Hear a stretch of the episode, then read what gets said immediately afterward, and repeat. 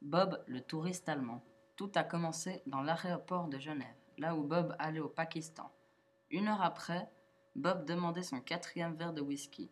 Après son arrivée, il se mit à marcher dans la ville. Il achetait plein de souvenirs inutiles. Puis, il aperçoit un restaurant. Kebab, le micro Kebs. Il prend une dinner box. Quand tout à coup, un pigeon lui fait caca dessus. Bob pète un plomb et le suit pour le cuire. C'est à ce moment que Bob entend une explosion. Derrière lui se trouvaient trois hommes armés de RPG. Votre Allemand se fait capturer. On lui brisa les bras et il leur met un bandeau sur les yeux. Quatre jours après, Bob était dans une cave. Il avait un RPG. Là, une idée lui vient à l'esprit. Il saute, prend le RPG et se suicide.